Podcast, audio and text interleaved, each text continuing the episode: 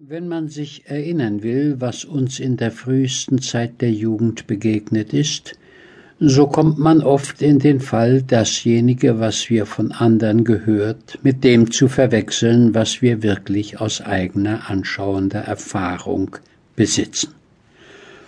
Ohne also hierüber eine genaue Untersuchung anzustellen, welche ohnehin zu nichts führen kann, bin ich mir bewusst, dass wir in einem alten Hause wohnten, welches eigentlich aus zwei durchgebrochenen Häusern bestand. Eine turmartige Treppe führte zu unzusammenhangenden Zimmern, und die Ungleichheit der Stockwerke war durch Stufen ausgeglichen. Für uns Kinder, eine jüngere Schwester und mich, war der untere, weitläuftige Hausflur der liebste Raum, welcher neben der Türe ein großes hölzernes Gitterwerk hatte, wodurch man unmittelbar mit der Straße und der freien Luft in Verbindung kam.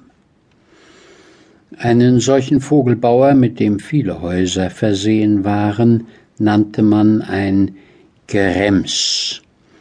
Die Frauen saßen darin, um zu nähen und zu stricken, die Köchin las ihren Salat, die Nachbarinnen besprachen sich von daher miteinander, und die Straßen gewannen dadurch in der guten Jahrszeit ein südliches Ansehen.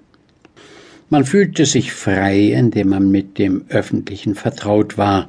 So kamen auch durch diese Geremse die Kinder mit den Nachbarn in Verbindung, und mich gewannen drei gegenüber wohnende Brüder von Ochsenstein, hinterlassene Söhne des verstorbenen Schultheißen, gar lieb, und beschäftigten und neckten sich mit mir auf mancherlei Weise.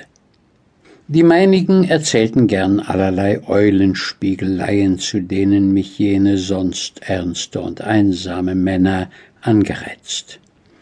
Ich führe nur einen von diesen Streichen an.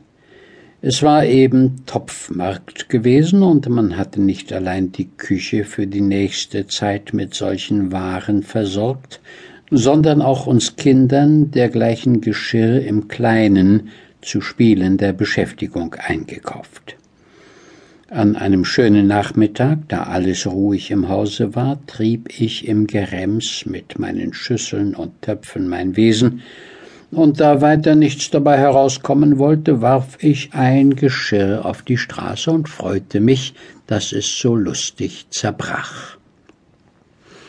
Die von Ochsenstein, welche sahen, wie ich mich daran ergetzte, dass ich sogar fröhlich in die Händchen patschte, riefen noch mehr, ich säumte nicht sogleich einen Topf und auf immer fortwährendes Rufen noch mehr, nach und nach sämtliche Schüsselchen, Tiegelchen, Kännchen gegen das Pflaster zu schleudern. Meine Nachbarn fuhren fort, ihren Beifall zu bezeigen, und ich war höchlich froh, ihnen Vergnügen zu machen.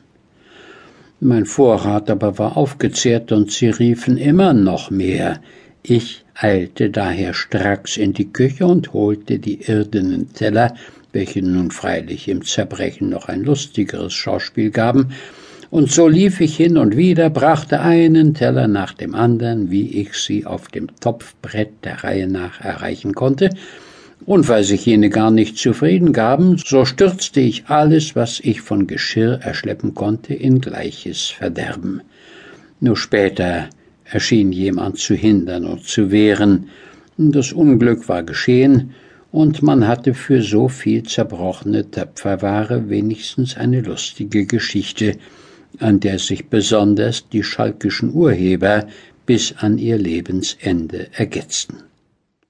Meines Vaters Mutter, bei der wir eigentlich im Hause wohnten, lebte in einem großen Zimmer hinten hinaus, unmittelbar an der Hausflur, und wir pflegten unsere Spiele bis an ihren Sessel, ja wenn sie krank war, bis an ihr Bett hin auszudehnen. Ich erinnere mich ihrer gleichsam als eines Geistes, als einer schönen, hagern, immer weiß und reinlich gekleideten Frau.